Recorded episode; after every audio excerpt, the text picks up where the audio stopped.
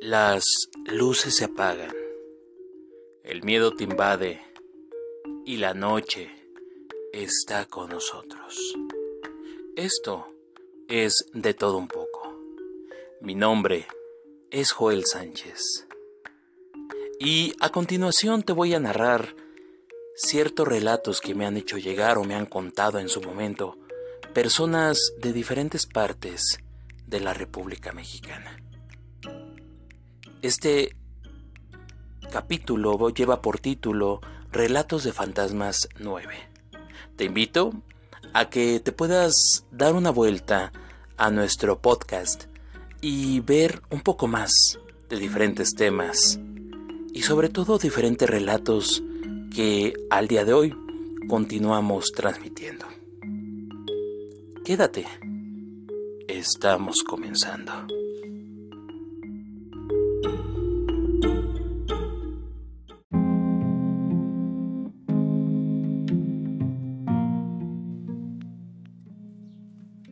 No cabe duda que México tiene algunas de las historias más interesantes, macabras y trágicas, además de leyendas de terror.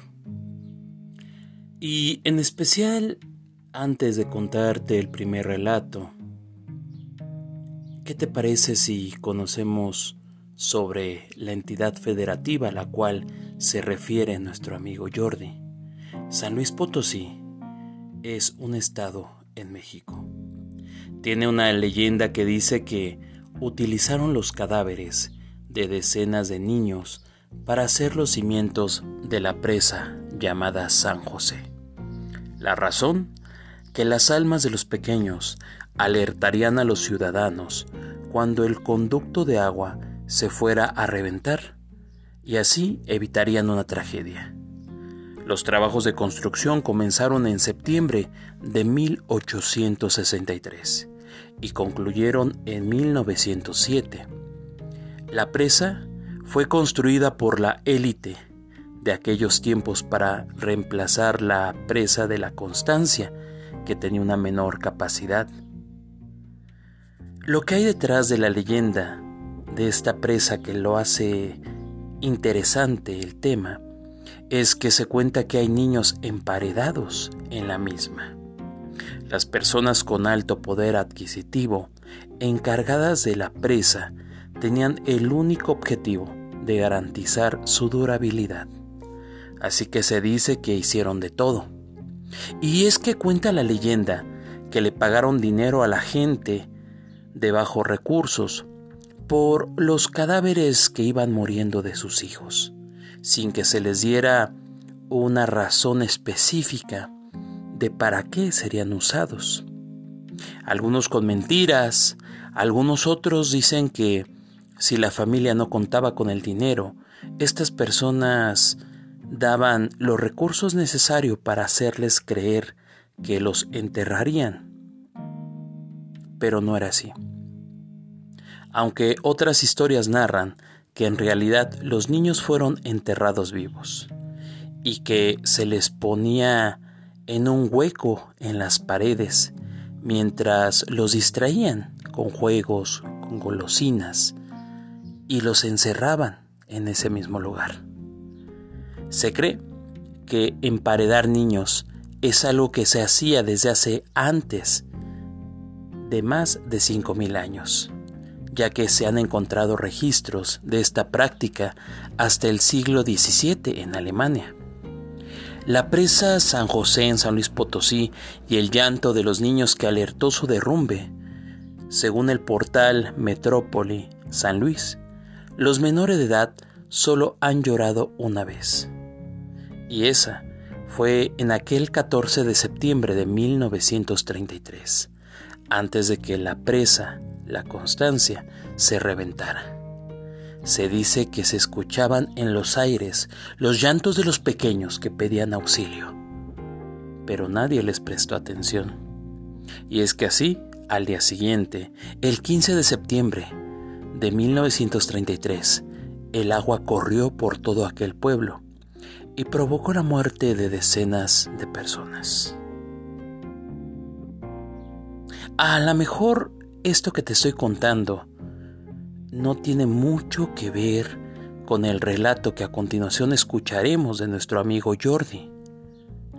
Sin embargo, San Luis Potosí es un estado que tiene diferentes empresas y muchas de esas empresas han logrado obtener objetivos maravillosos a través de sus empleados y crecer de manera descomunal.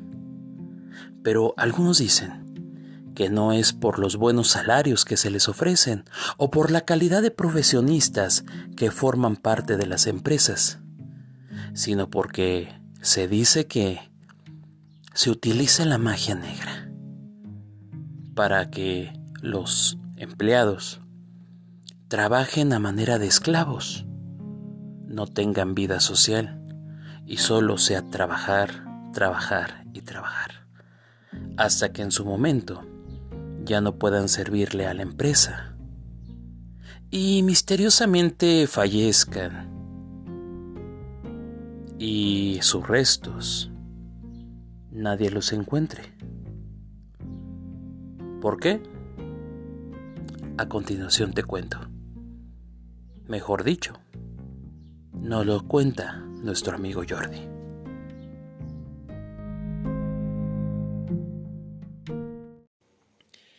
Hola, muy buenas noches de todo un poco. Hoy te vengo a contar una historia que me pudo decir una de mis exparejas.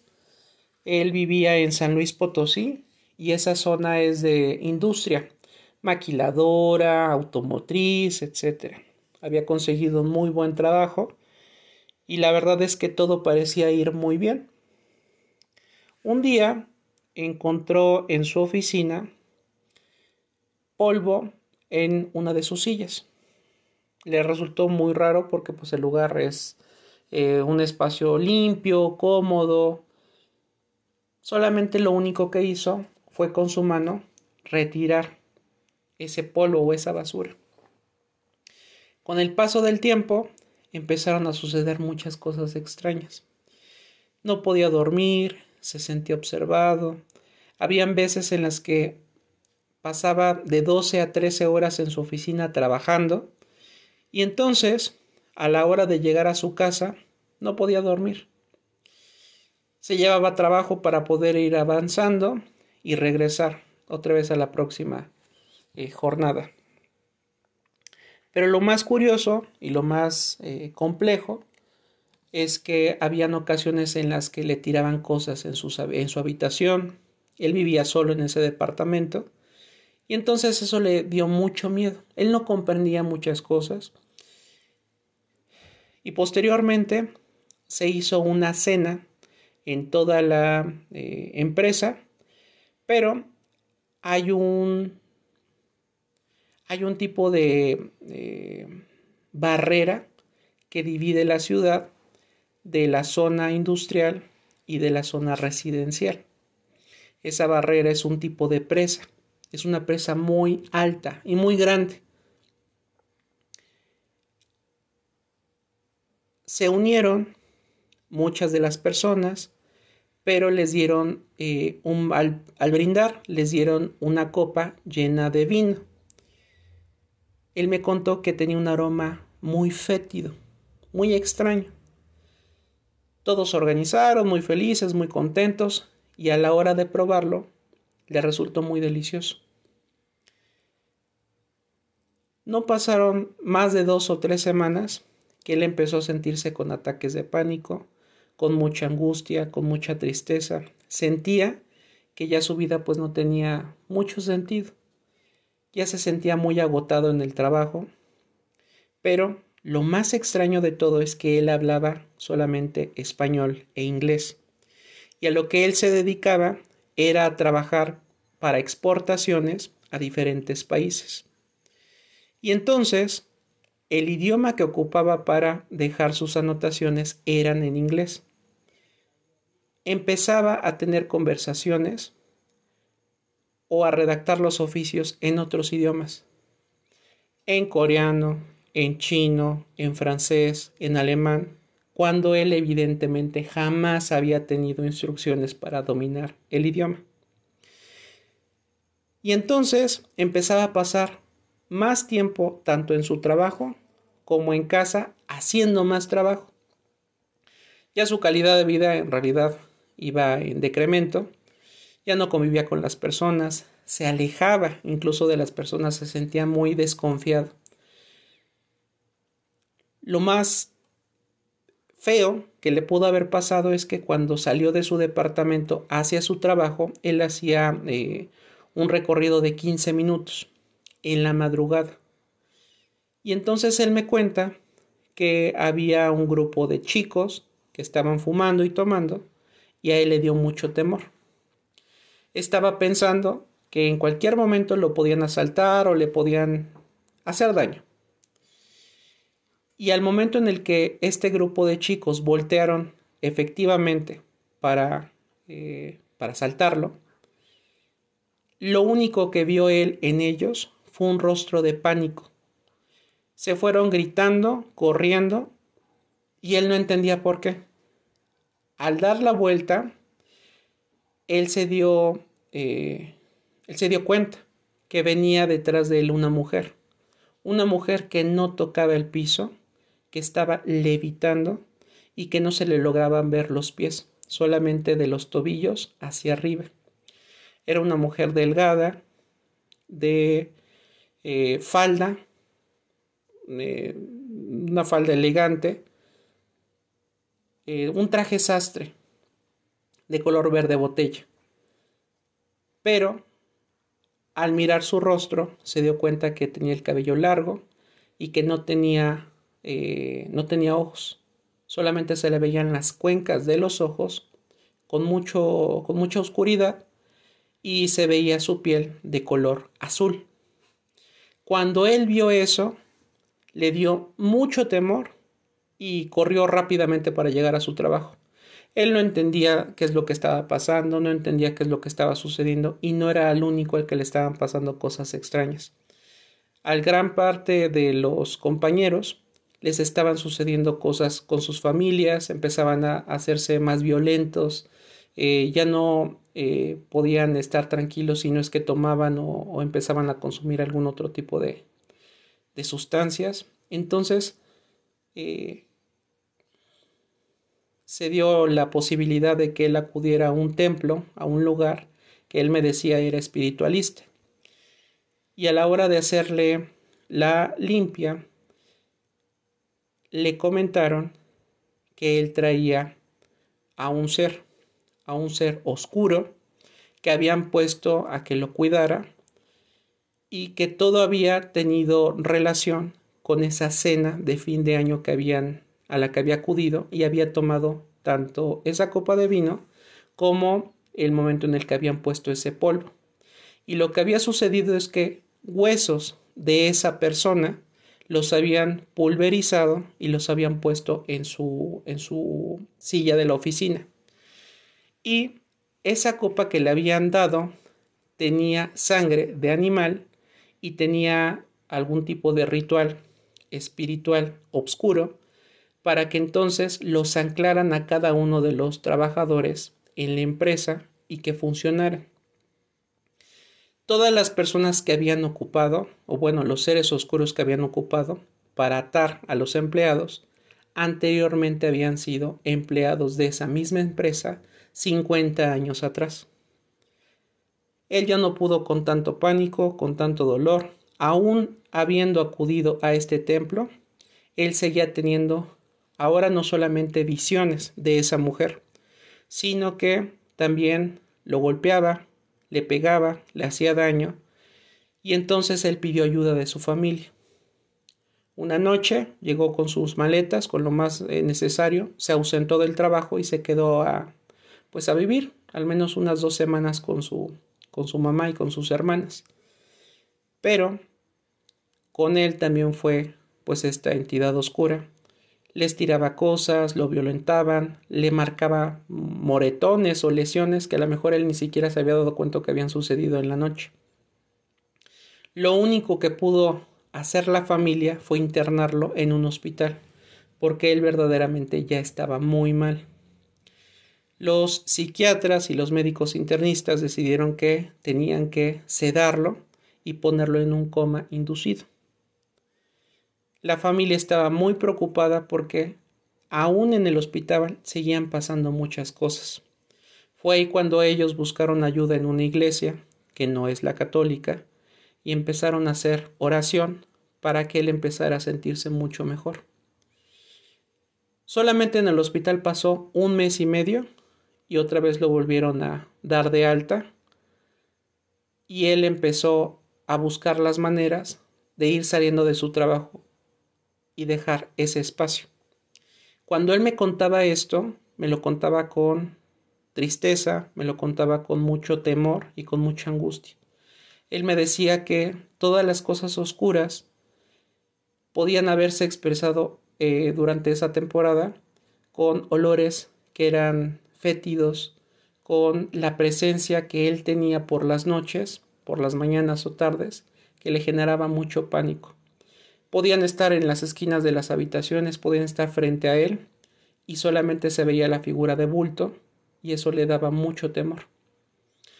Pues esta historia, la verdad es que no sé si haya continuado, lamentablemente terminamos esa relación, pero hoy te vengo a compartir a ti y a tu radio escuchas las cosas extrañas que pasaban en, su vida y en su familia.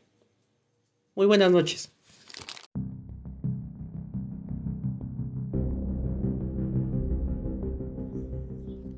Algo que platicaba con Jordi es que existe diferentes tipos de magias eh, y creencias politeístas. El caso de una de tantas sería la del palo mayombe. Si alguna vez has escuchado sobre el mismo, quizá me entiendas. Y si no, te contaré muy brevemente que se conoce como palo mayombe eh, a un culto a los muertos y a los espíritus de la naturaleza. Mayombe es la íntima relación del espíritu de un muerto que junto con los animales, las lenguas, los animales, los minerales, las aguas, las tierras, los palos, las hierbas, conforman el universo adorado por los descendientes cubanos de los hombres, que esta creencia viene eh, desde África. Y quizá sobre este tema hablaremos en otro capítulo. Si conoces sobre el mismo, me gustaría mucho que me contactaras para poder abordar este tema. En fin, le comentaba a Jordi que en su momento tuve la oportunidad de conocer a personas que se dedican a esta práctica. Me decían y me daban a entender que como tal no existe la magia negra ni la magia blanca, que es a modo de si tú utilizaras unas tijeras. La magia son las tijeras. Depende de para que tú la quieras ocupar, será el objetivo de esas tijeras. Entonces ellos eh, piensan que la magia como tal no tiene color. Ellos trabajaban con difuntos que también les llaman prendas obviamente sería algo un poquito eh, elaborado de contarles cómo funciona esto. El punto es de que eh, ellos para poder trabajar tienen que ser auxiliados por muertos. ¿Cómo muertos? Pues verás, eh, a veces recurren a panteones, a veces recurren a cadáveres de personas ya fallecidas, en este, pues que se encuentran en la morgue, o que fueron asesinados o personas que pues la vida quiso que que, este, que murieran y pues nadie las pudiera reconocer. Digo, es un ejemplo por, por comentarles, ¿no? Entonces, lo que recurren es que a través de ciertos hechizos y, manifestaciones le piden al difunto que se quede a trabajar con ellos. Ellos, a modo de pago, pues eh, harán ciertos rezos, eh, cierta eh, derramamiento de bebidas alcohólicas sobre los restos de estos difuntos. Obviamente hay que aclarar, o sea, no se quedan con todo el cuerpo del difunto, no solamente con algunos huesos o con el cráneo, ¿no? Dependiendo, les vuelvo a comentar, eh, el, personaje, ¿no? Que, que realice esta práctica. Entonces ellos comentan que efectivamente cuando alguien se acerca a pedirles ayuda, pues ellos les piden a los muertos que los ayuden. Obviamente como pago, pues recibirán, este, pues ciertas eh, aportaciones de, sangre de animales, este, que obviamente se oye escandaloso, ¿no? Pero realmente pasa. Pero bueno, el punto es de que eh, estas personas que conocí en su momento, una de ellas me platicaba que eh, había una señora que vivía en la Ciudad de México y tenía unos inquilinos que ya definitivamente ya no le querían pagar la renta ya había vencido su contrato de este de, de, para poder estar viviendo en la casa de esta señora en sus departamentos y que ahora lo que hacían estas personas era que pues ya decían que era su casa y que no se iban a salir. Se tornaron las cosas muy violentas, a la señora es más la amenazaron de muerte y entonces pues la señora no, no sabía qué hacer. Entonces eh, conoce a, esta persona que me contó el relato y resulta ser que le dijo, ¿sabe que yo lo voy a solucionar? Y pues la señora pensó, bueno, a lo mejor ha de ser abogado y inicia un juicio o no, le dijo, no, no, no se preocupe, ¿en cuánto tiempo quiere usted que se vayan? Pues realmente la señora le dijo, pues lo más pronto posible.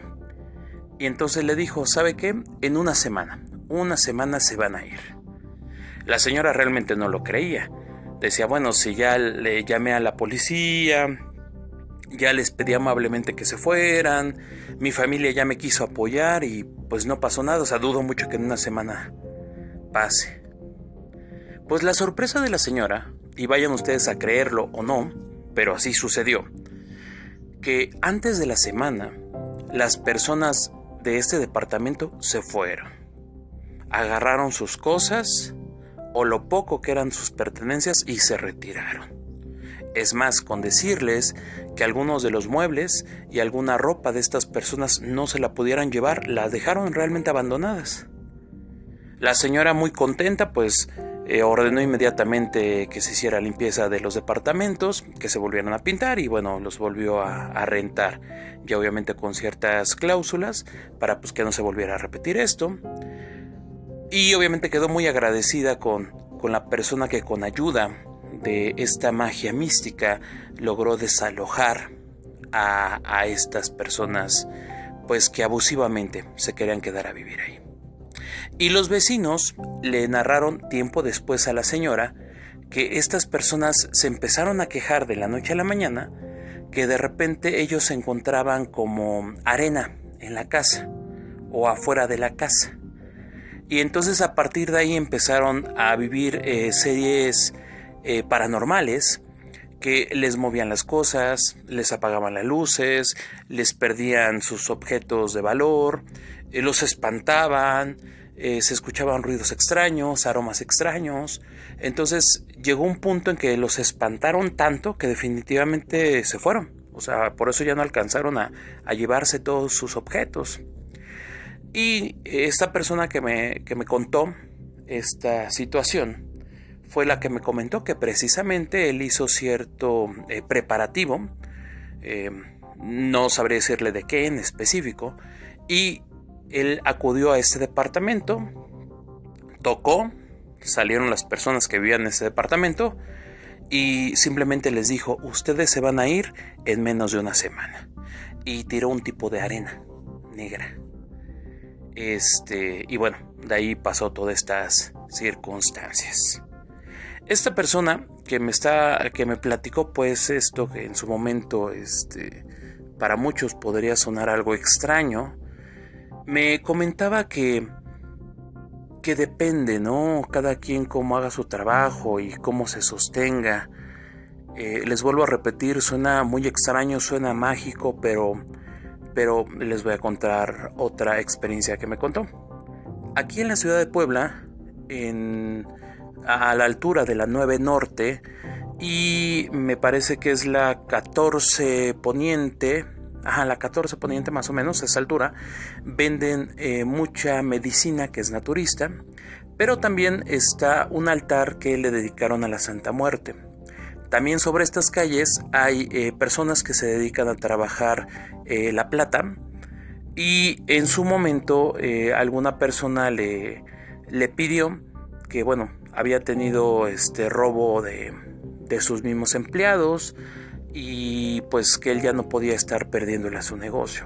Entonces le pidió a esta persona que hiciera algún tipo de, magia o embrujo para que todo aquel que le quisiera robar pues le empezara a ir mal. ¿Y cuál fue la sorpresa? Que curiosamente eh, los empleados o los clientes que están acostumbrados pues a robarle a este señor, este, pues de la nada empezaron a regresar las cosas que se robaban o en su momento ya ni siquiera podían robarse más cosas, porque decían, eh, en palabras de ellos, que cuando ellos accedían a la tienda, que les vuelvo a comentar que este señor trabajaba con, este, con plata, vendía collares, alhajas, cadenas de plata. Este, cuando ellos querían hacer algo malo, de repente sentían como un golpe en la cabeza. Este golpe los mareaba y hacía que tuvieran este, vómitos y males estomacales. Entonces, lo que pasaba era que pues ellos pues decían, ¿por qué? No, no, ¿qué pasa? ¿No? Y iban al médico, iban a consulte, pues no, definitivamente el médico decía, pues no tienes nada. Y así, entonces llegó un punto en el que el, dueño se dio cuenta de estos hechos y les dijo, regréseme las cosas que se robaron y estos males se les van a quitar. Pues crean o no, estas personas regresaron lo que le habían robado a, su patrón y pues dieron las gracias y se fueron. Pero, ¿quieres que te cuente un poco más? Quédate. Viene lo interesante.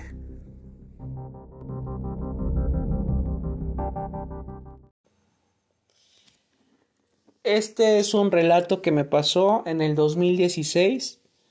Eh, llegué al centro de mediación en el estado de Puebla y entonces ese lugar es una casona que adaptaron para que fueran oficinas del gobierno.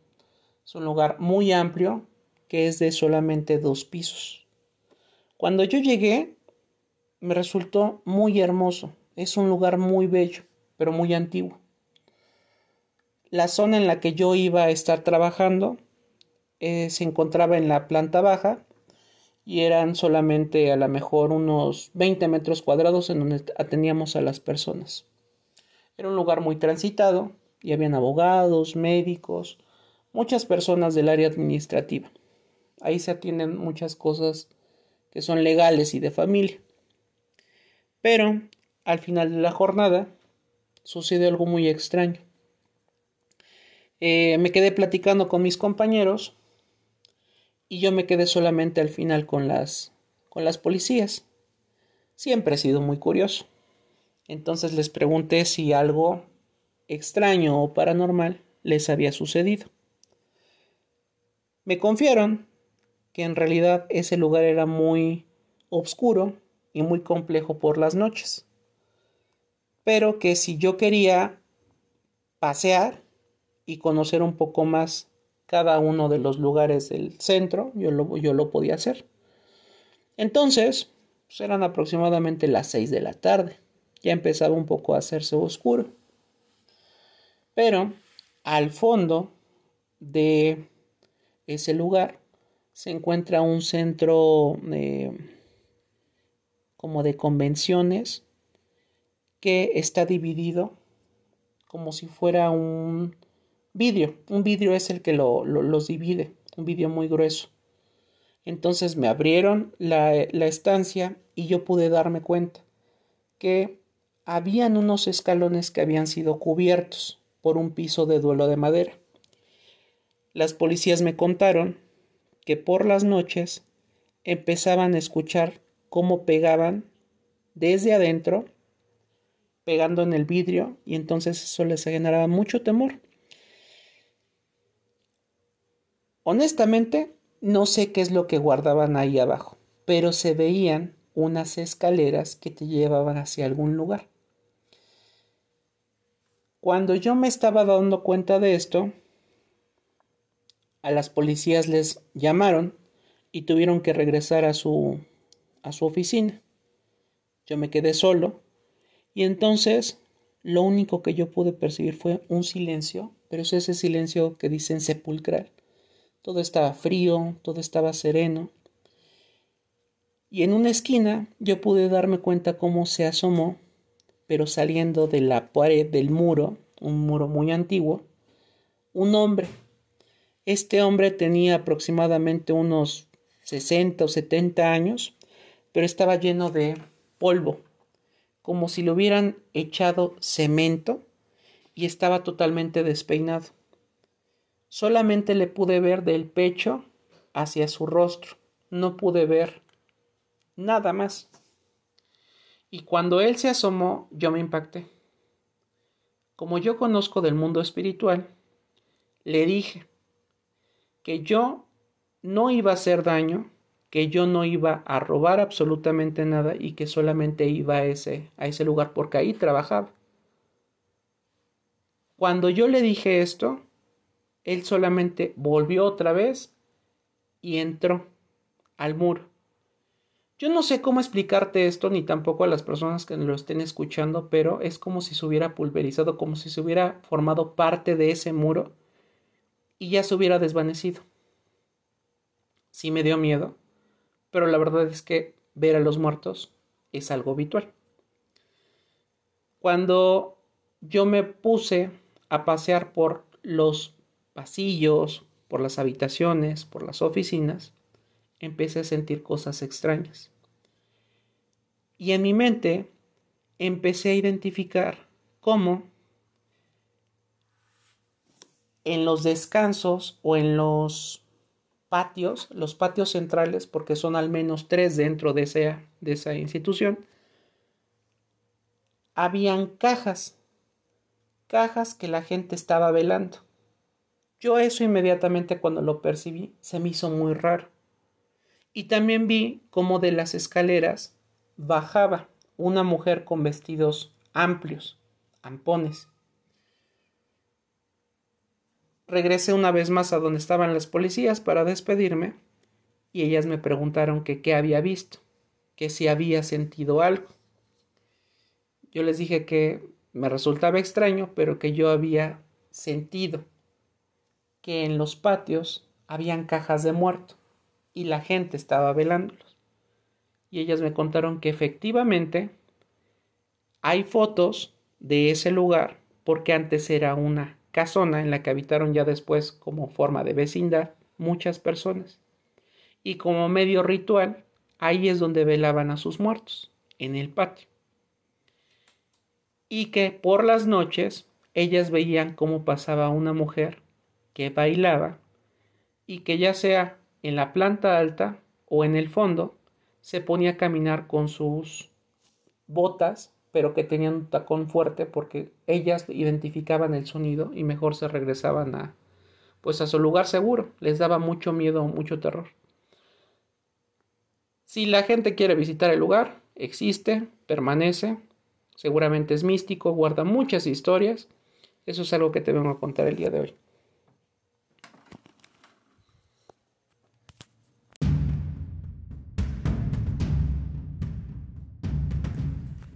Las casonas antiguas o los lugares que han estado edificados durante muchos años normalmente quedan ciertas energías atrapadas entre sus paredes. Y para personas que tienen la posibilidad de poder percibir o ver fantasmas, a veces es algo muy habitual. Pero ¿qué pasa de aquellos que cuando llegan a un lugar extraño y comienzan a sentir ciertas sensaciones diferentes. Piensan que es simplemente sugestión o temor. ¿Pero temor a qué? Sí, obviamente no pueden ver a los fantasmas, pero su esencia es tan terrible que muchas personas mejor deciden alejarse de esos lugares. Si a ti como a mí me han pasado cosas extrañas, o has visto cosas diferentes, y no que se ha confundido con alguna enfermedad psiquiátrica o médica, sino que de verdad tienes eh, esa facilidad en la sensación de percibir cosas paranormales. Me gustaría mucho que me contaras tus experiencias. Y también a ti, si te han pasado cosas extrañas que al día de hoy no le das una respuesta, también deberías de contármela. Estos micrófonos están abiertos para todos aquellos que gusten del tema paranormal, tanto en la ciudad de Puebla como en cualquier estado de la República Mexicana o en otros países de habla hispana. Cuéntame tus experiencias. Lo puedes hacer a través de nuestras redes sociales. En Facebook me encuentras como Joel Sánchez. En Instagram y TikTok me encuentras como podcast de todo un poco. Y en Twitter me encuentras como de todo un poco yo. Siempre es maravilloso poderlos leer y escuchar. Pero continuemos. ¿Y qué pasa cuando por tu trabajo tienes que dedicar a estar trabajando con personas muertas? Esto le pasó a Ana.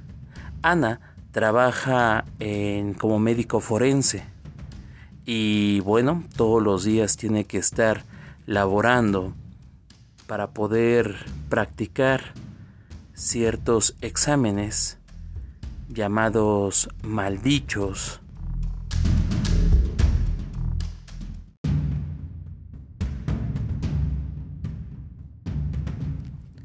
Autopsia, cuando el nombre correcto es necropsia. Y ella nos cuenta que en alguna ocasión ella empezó a vivir ciertas cosas extrañas.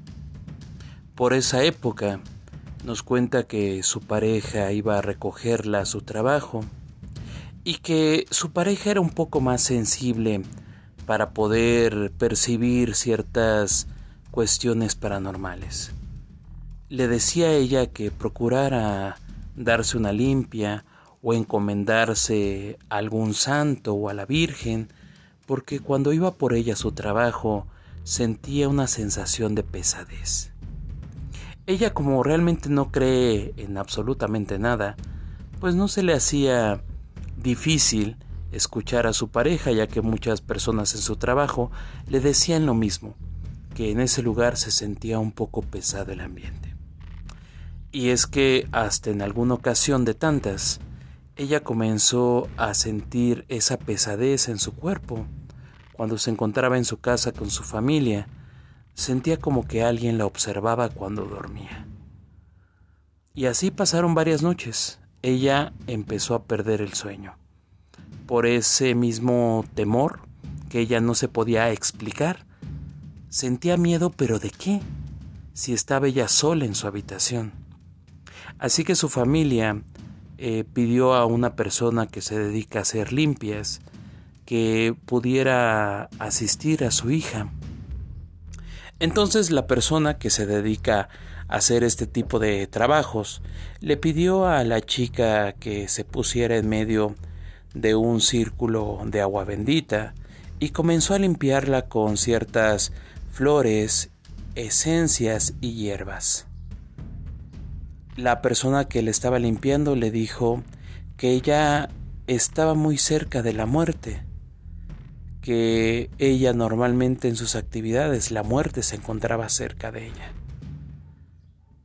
Ella obviamente no dijo nada, pensando que sus padres le habían hablado a esta mujer sobre su profesión.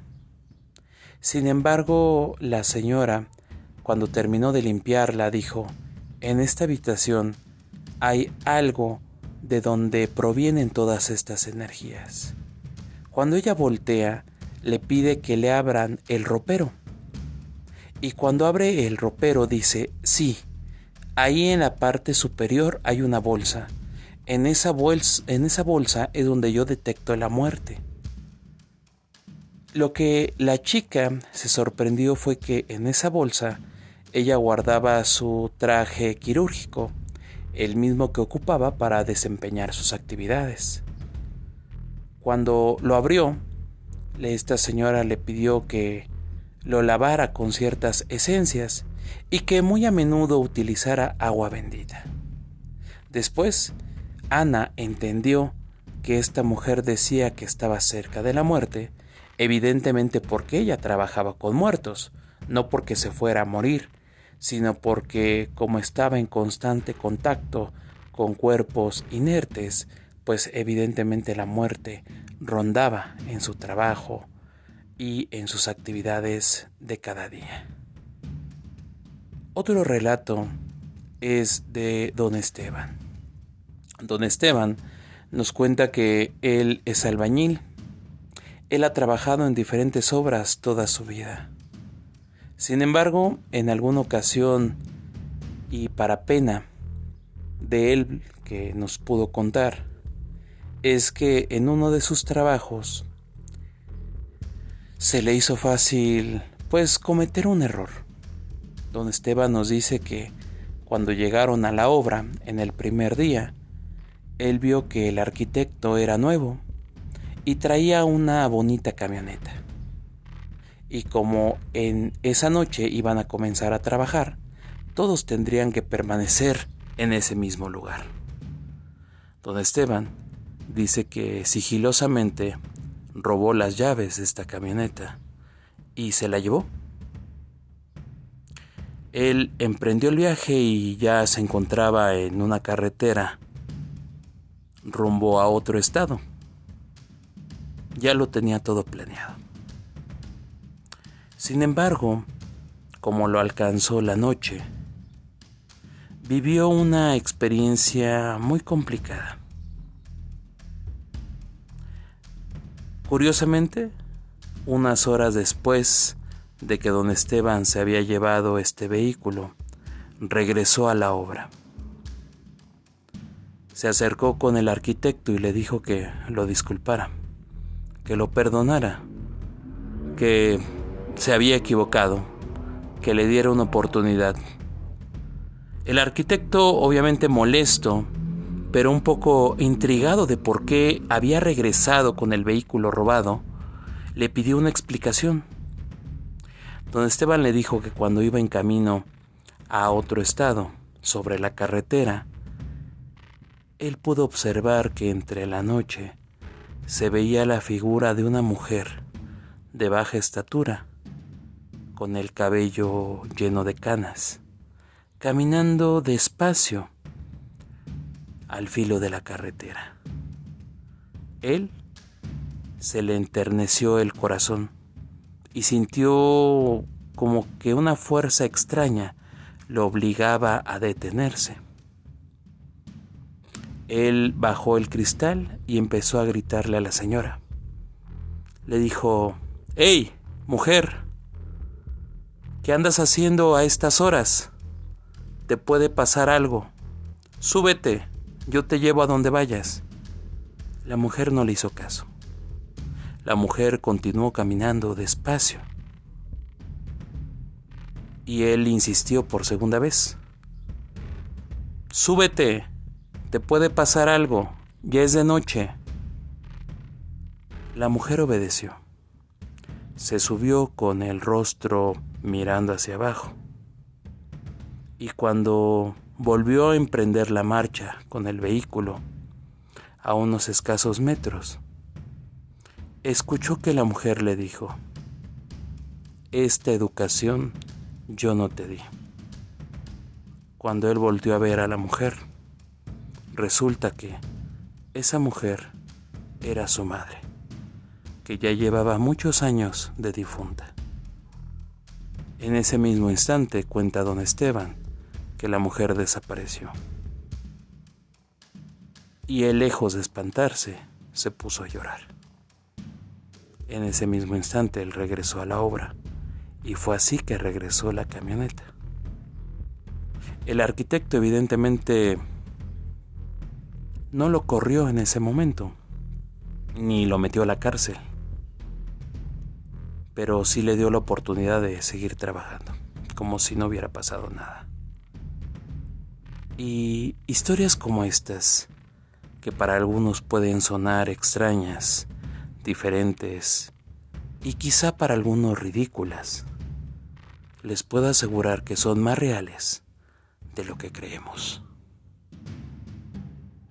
Es momento de despedirse, ya que el sol raya en el cielo. Esto fue de todo un poco. Muchas gracias por haberme acompañado en un capítulo más. Mi nombre es Joel Sánchez y deseo que se encuentren bien, donde quiera que nos escuchen y hasta donde ustedes se encuentren. Cuídense mucho. Hasta la próxima.